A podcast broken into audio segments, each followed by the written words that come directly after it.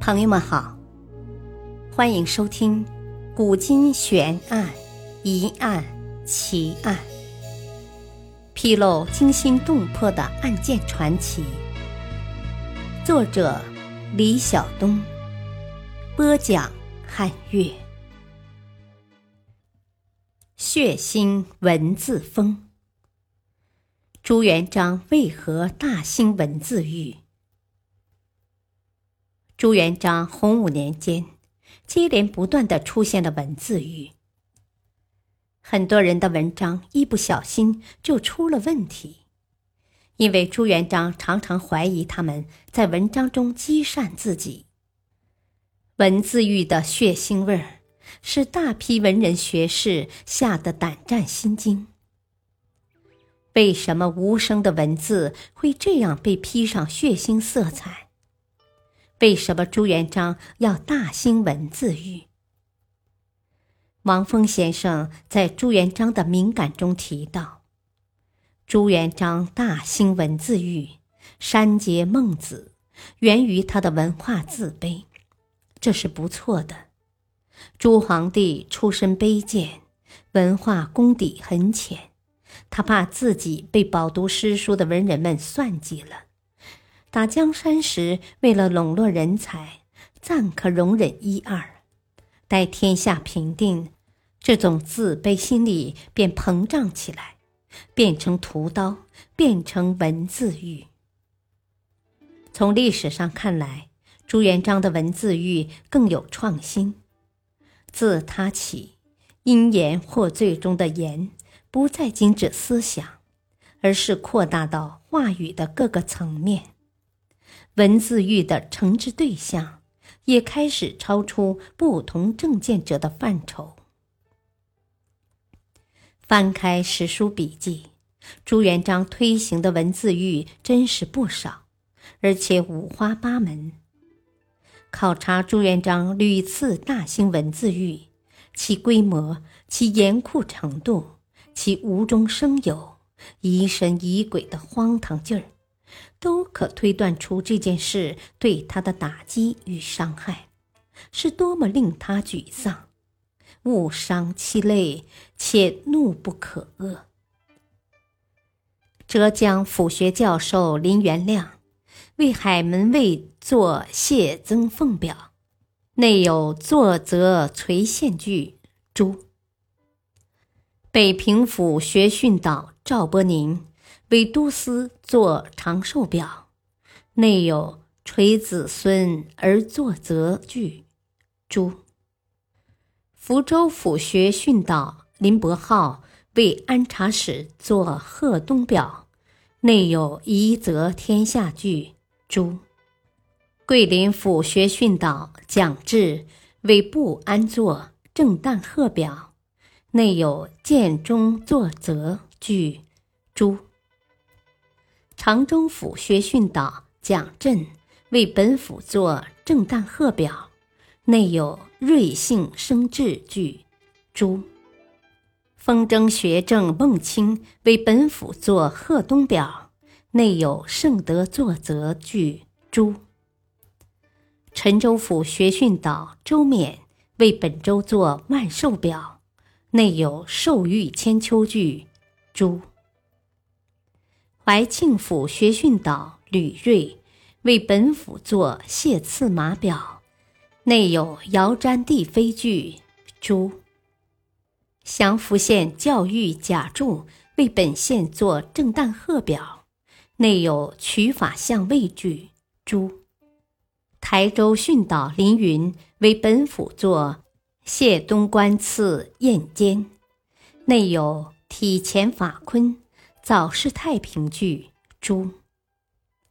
德安府学训导吴宪为本府作鹤立太孙表，内有永绍一年，天下有道，望拜清门句，诸。从表面看来，朱皇帝逐渐无法容忍任何谐音以及字词的联想意。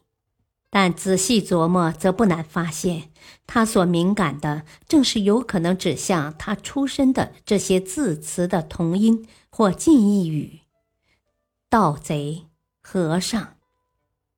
从这点来看，贵有天下的朱元璋，终其一生也自认为盗贼、和尚这两种经历是他最不厌世人的疮疤。他跟阿 Q 一样。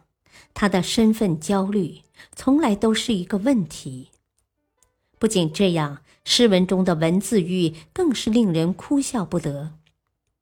明初文坛上，高启是很受人尊敬的一位，他以散文见长。朱元璋洪武初年曾受翰林编修，修元史。洪武三年擢他为户部右侍郎。但高启坚决辞职，情愿回到老家教书，这下可触怒朱元璋了。高启有人魏官出任苏州知府，在当年张士诚的王府废墟上建造了苏州府衙，按时人习俗，请高启写了一篇上梁文，内有虎踞龙盘等套话。魏官的仇家知道后，向上报告说魏有张士诚第二的野心。朱元璋速命御史查证，结果魏官被诛，高启腰斩，死时仅三十九岁。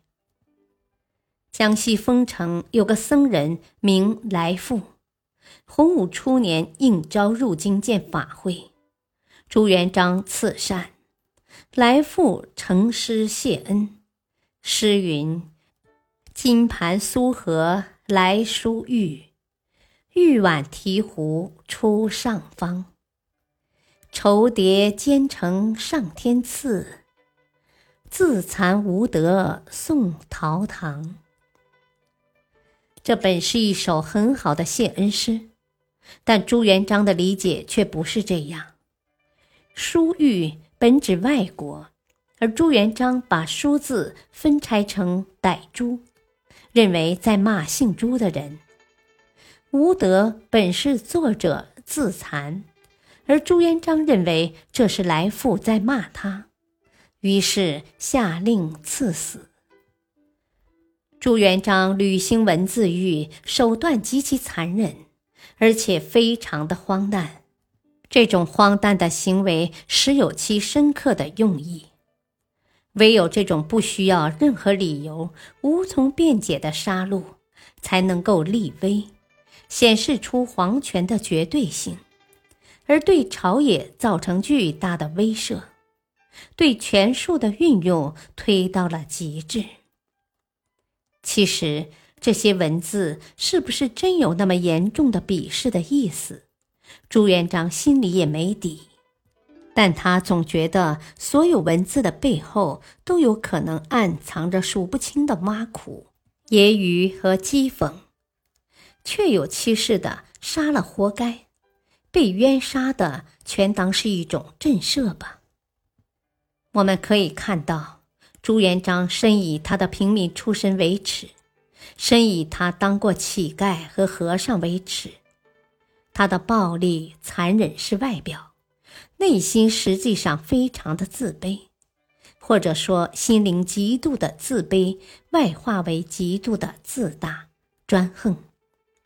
在他充满自卑的情节中，异常羡慕官员和士大夫所拥有的优越地位，因而产生强烈压制别人的暴虐意念，以求自己心理平衡。由于朱元璋称帝后对文字的百般猜忌，往往毫无道理的就胡乱杀人臣，以至于当时读书人都不愿意出来当官，一时间当朝人才凋零。历史话外音：读懂朱元璋的自卑，或可给我们以这样的启示：不要被某些人的强势所迷惑。他们的强势也许正是他们的弱势所在是经过包装的严重自卑。其背后一定有维护自己的私欲和地位的企图。感谢收听再会。